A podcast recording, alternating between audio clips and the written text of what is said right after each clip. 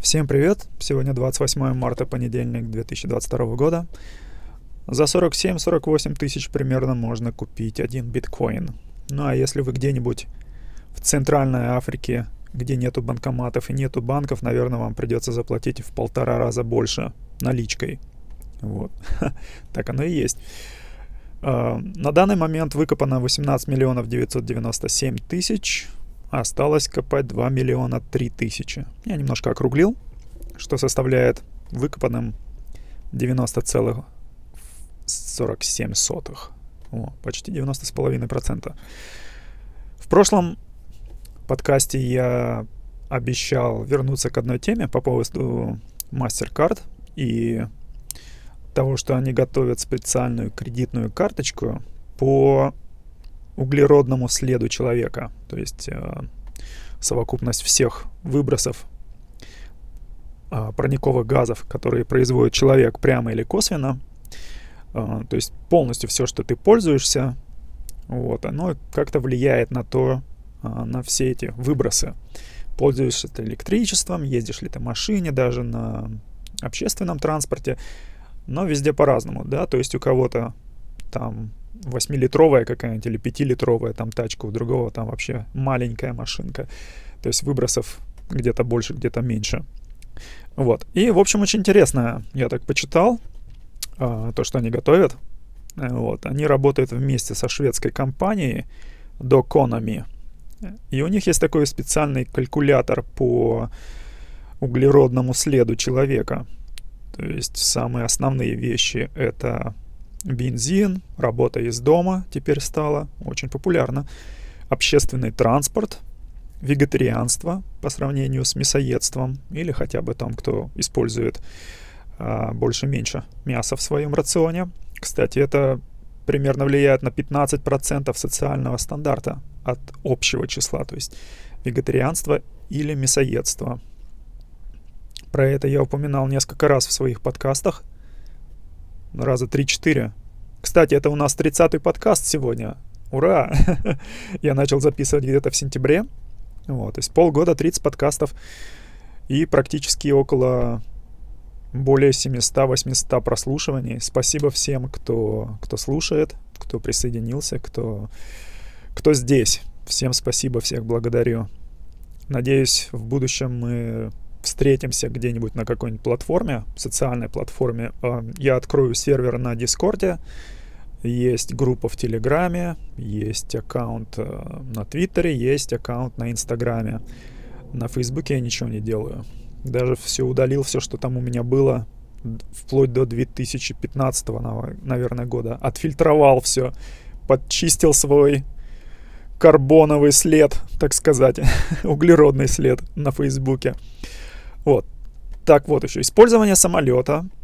А, сколько электричества идет на ваш дом, на вашу квартиру. Еда. И покупки в магазине. Вот. В общем, дом, еда и покупки в магазине составляют основные, так сказать, а, большие проценты вот этого следа углеродного. Ну и также довольно-таки большой кусок составляет косметика, парфюмерия, ну, не только женская, но и мужская, конечно. Вот. Ну и на удивление нашел, что там есть игры и кино. То есть, когда сколько миллионы людей смотрят, э, играют в игры, и миллионы, миллиарды смотрят кино на пролет. По два, по три раза одно и то же кино смотрят. Но считается, что это на социальный стандарт влияет. Вот. То есть у них есть специальная такая система отслеживания каждого человека, сколько он всего потребляет, и ему такой выдается там какой-то значок по социальному стандарту. То есть, как вы видите, а, это то же самое, что сейчас делается в Китае. Конечно, запрещать, наверное, тебе ничего не, сто, не, не станут. У тебя всегда может быть другая карточка, которую ты пошел и заплатил за то, что ты хочешь. То есть не обязательно, да, но сам факт того, что сейчас это предлагают пока бесплатно для тех, кто, о, я хочу посмотреть, как это. На самом деле а, идет огромное накопление базы данных, знаний по, по поводу того, как люди будут относиться к этому, извиняюсь, и как люди вообще к этому относятся, и как они будут понижать свой, вернее, повышать социальный стандарт своих э, очков или сумму очков, которые они набирают, да, чем меньше они пользуются всякими благами и идут вот жить в землянке и иметь свой огород, да, вот к этому, наверное, мы идем. И будем как, если посмотреть на египетские пирамиды и на то, что там, на все эти фрески, то мы видим, что там все в основном агрикультура. Вот, то есть люди вернулись, а, это же была огромная цивилизация, да, и ничего такого там нету, я не вижу там, что были какие-то технологии, но очень много вижу, что агрокультура. Рыбу ловят, птичек разводят, всяких там коров, вот, то есть, в принципе, я не против так жить, как в деревне, да, только бы мне не мешали так жить, и кроме этого иногда съездить куда-то, или слетать куда-то, или ехать на машине, или а, купить то, что я хочу, да, то есть, чтобы мне не запрещали. Но сам факт того, что а, сначала всем дадут эту карточку бесплатно. Ну и, конечно, у всех этих компаний есть информация на ваши другие карточки, то есть они могут сравнить, что, о, вы как бы здесь повышаете свой социальный стандарт, свой рей- рейтинг, да, что вы там не пользуетесь этим, этим, этим. А на вторую, третью, пятую кредитную карточку вы себе вперед путешествовать, там на третьей, на второй машине кататься, там бензин покупать и, и кино смотреть.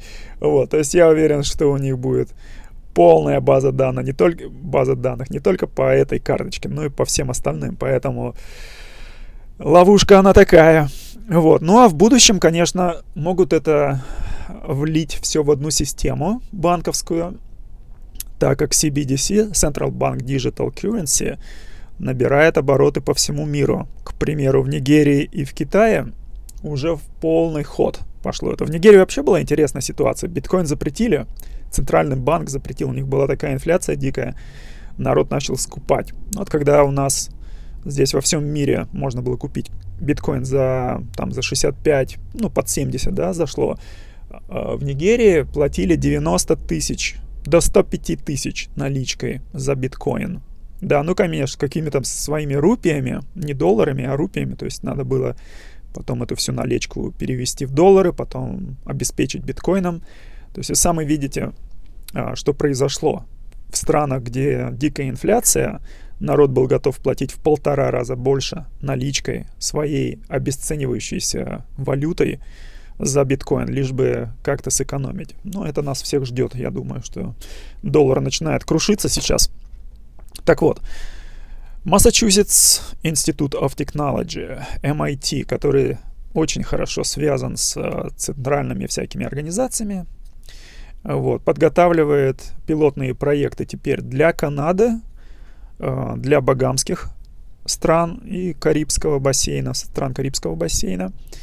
Вот. И для США, естественно. Я уже говорил в предыдущих компаниях, э, в предыдущих э, подкастах, я помню, что я где-то я прочитал, зашел на их веб-сайт, у них примерно 5 пилотных программ. Сейчас у них, по-моему, две основные программы вот, по CBDC, по цифровой, цифровой валюте. А, Канада подписала, правительство Канады подписало с ними договор, что в течение 12 месяцев MIT а, должно им подготовить какой-то проект по вот такой дигитальной цифровой, вернее, цифровой валюте для страны. То есть что у нас получается? Какой-то институт, который под надзором а, определенных органов и государства готовит валюту для других стран. И этим всем занимаются центральные банки. Это нам говорит только одно, что центральные банки по всему миру между собой связаны. И у меня также большое подозрение, что даже центральный банк и России, и Китая, и Индии, и Бразилии все связаны между собой какими-то узами. И, может быть, они сейчас как бы противостоят друг другу, но я думаю, что это все щупальца одного осьминога. Все это ведет к каким-то одним может быть, семейки Ротшильдов, я не знаю. Но сам факт тот, что даже враждующие между собой страны, или которые не очень благоприятно друг к другу относятся, их центральные банки параллельно делают одинаковые операции. Вот, то есть это очень подозрительно, что одни и, те же, одни и те же операции идут и там, и там, и там во всем мире. Вот, так что это, это то, что касается MasterCard карточки. Но на самом деле ситуация в криптомире сейчас очень такая интересная.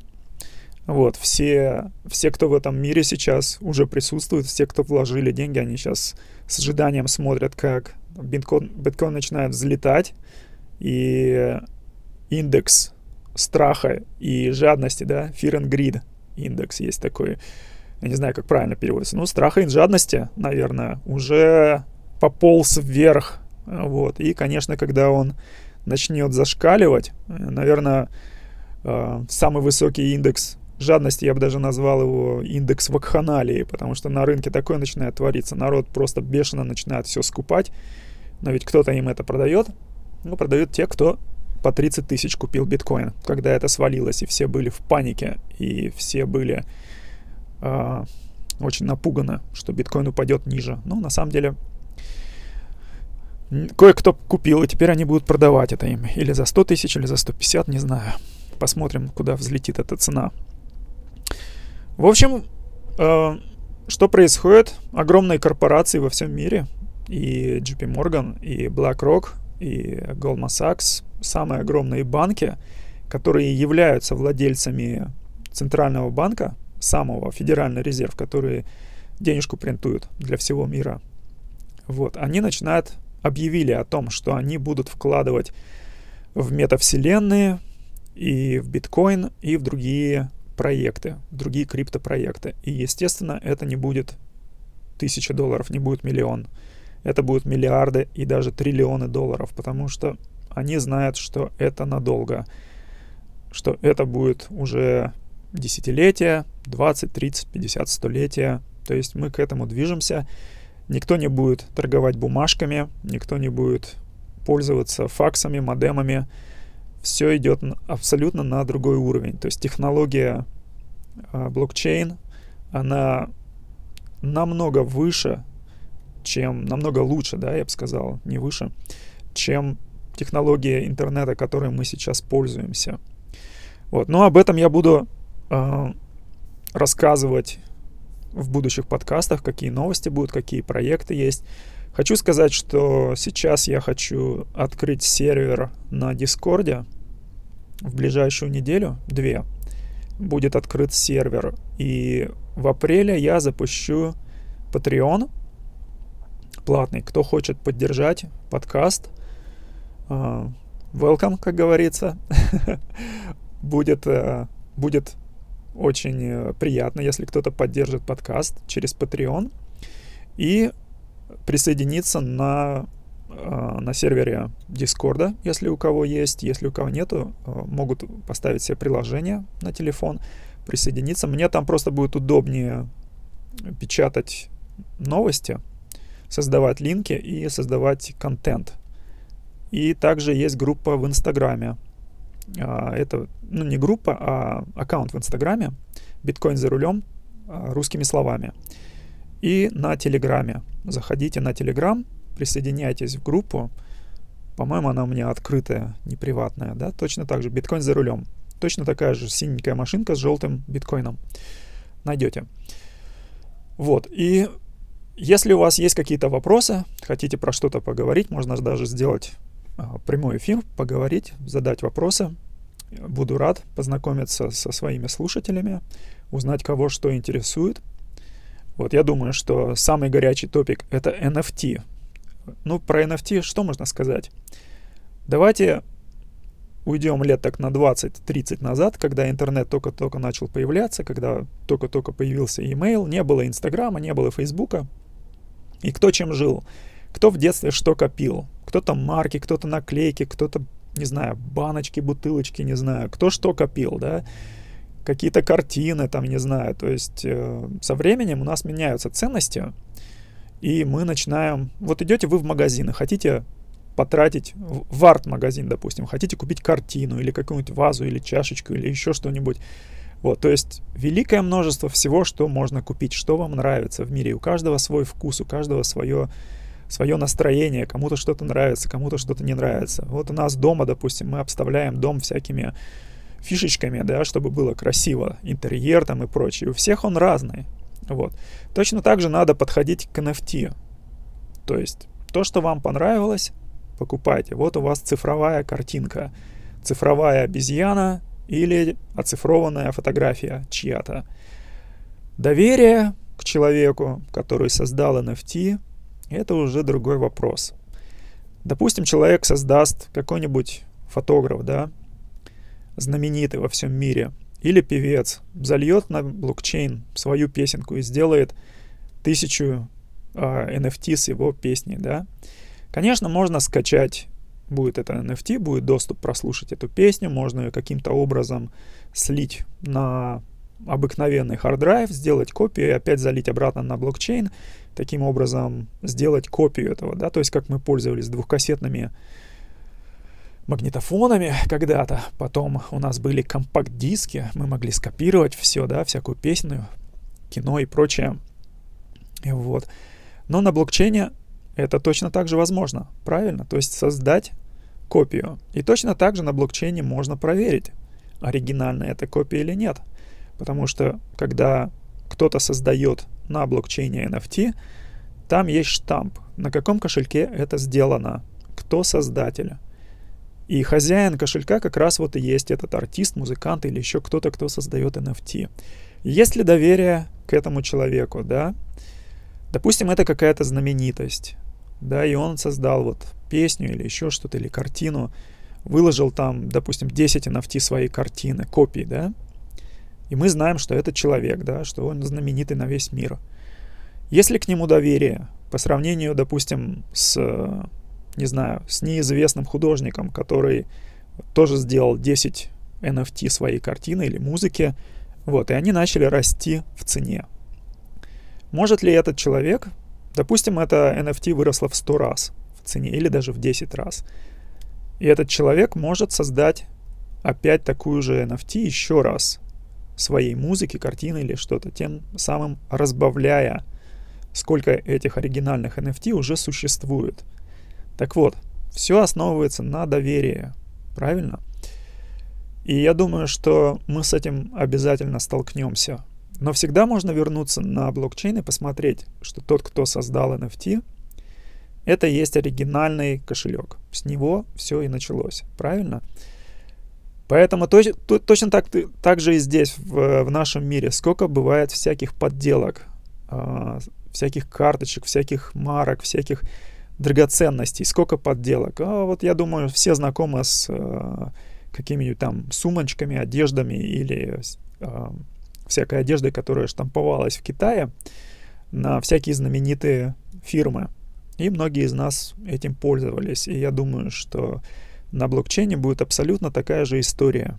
Вот. И только те, которые действительно говорят, что вот я купил NFT от, от вот этого артиста, от, от этого человека, и у меня есть его вот копия подлинная.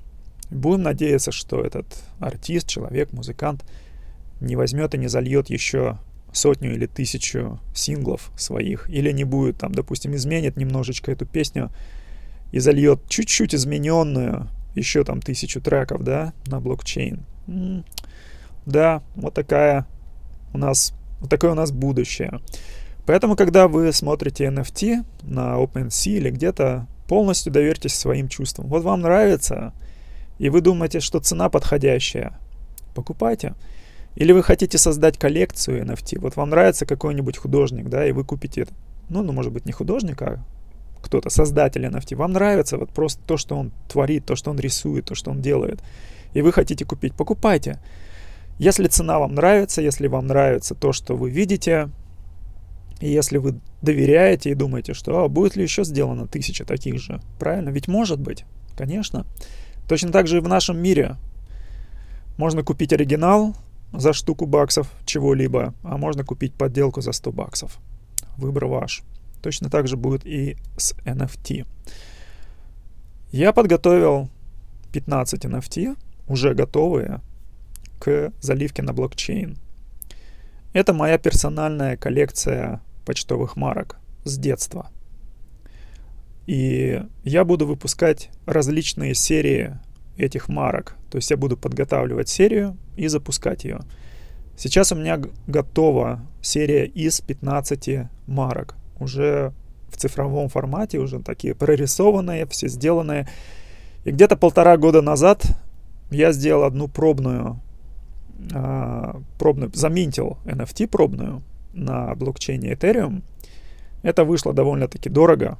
Вот. Потом Ethereum начал расти в цене, и минтить стоило фу, вообще дорого. И я просто сказал, не-не-не, я не буду. Поэтому сейчас одна из этих марок уже, уже есть на блокчейне. Ей уже полтора где-то года. Что я сделаю? Я залью остальные 14 марок. Вот, и сделаю их, допустим, по 100 штук каждую, может быть, по 1000, да? Какие-то сделаю, может быть, по 100, какие-то по 1000, может быть, какую-то сделаю более дешевой, 10 тысяч, чтобы больше людей могло купить, и не особо потратили деньги, может, там 5 долларов или 10 долларов. Вот, но зато вот эти первые, их у меня 100 штук. Несколько из них я уже подарил своим друзьям, и я думаю, что я их поставлю просто на, на аукцион. И те, кто их купят, вот, их всегда можно отследить. То есть эту NFT можно будет всегда отследить на блокчейне, в каком кошельке она находится. И я думаю, что те, кто купят вот эту мою первую NFT, которую я сделал, полу- будут получать какие-то подарки.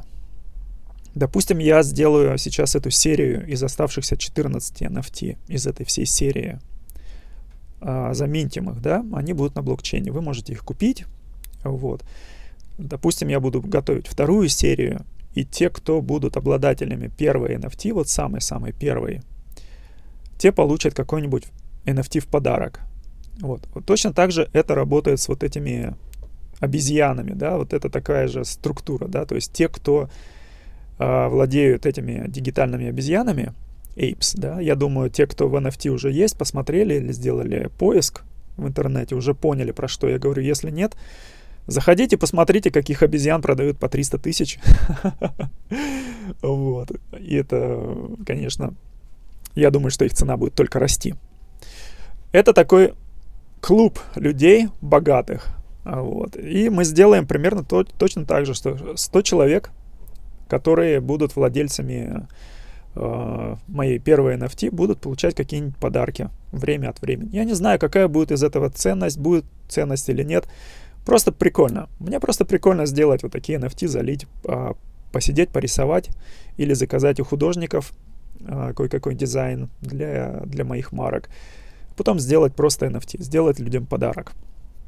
Так что вся эта информация будет в Инстаграме, в Телеграме и в Дискорде я буду делать анонс э, в подкасте и потом дублировать это все на трех платформах. Я думаю, что я должен начать уже на YouTube. Я думаю, просто будет э, звук без видео, если это предыдущие подкасты, или если я буду выходить видео, это будет видео, и потом буду дублировать это как подкаст, аудио, э, заливать как подкаст. На этом все. 20-24 минуты. Немножко залез. Я буду стараться делать свои подкасты 15-20 минут. Вот. Или если это будет какой-нибудь выходной, подольше, побольше информации, чтобы можно было это разбить, может быть, на, на две части и рассказать побольше. Всем спасибо, кто дослушал до конца. Если у вас есть вопросы по поводу моего NFT, который я создал полтора года назад, и если вы хотите уже приобрести, я не помню, какая у меня сейчас там цена, что-то такое 0,005 Ethereum или что-то 0,5, что-то такое в районе, может быть, 20 баксов, 15-20 баксов, что-то такое незначительное. Вот. Если вам интересно, а, я думаю, я скину а, информацию в Телеграме. Мне вот очень удобно сделать линк там. И в ближайшие несколько дней будет создан сервер на Дискорде. Поэтому, поэтому я думаю, мы все встретимся в соцсетях и пообщаемся. Всем спасибо, всем пока.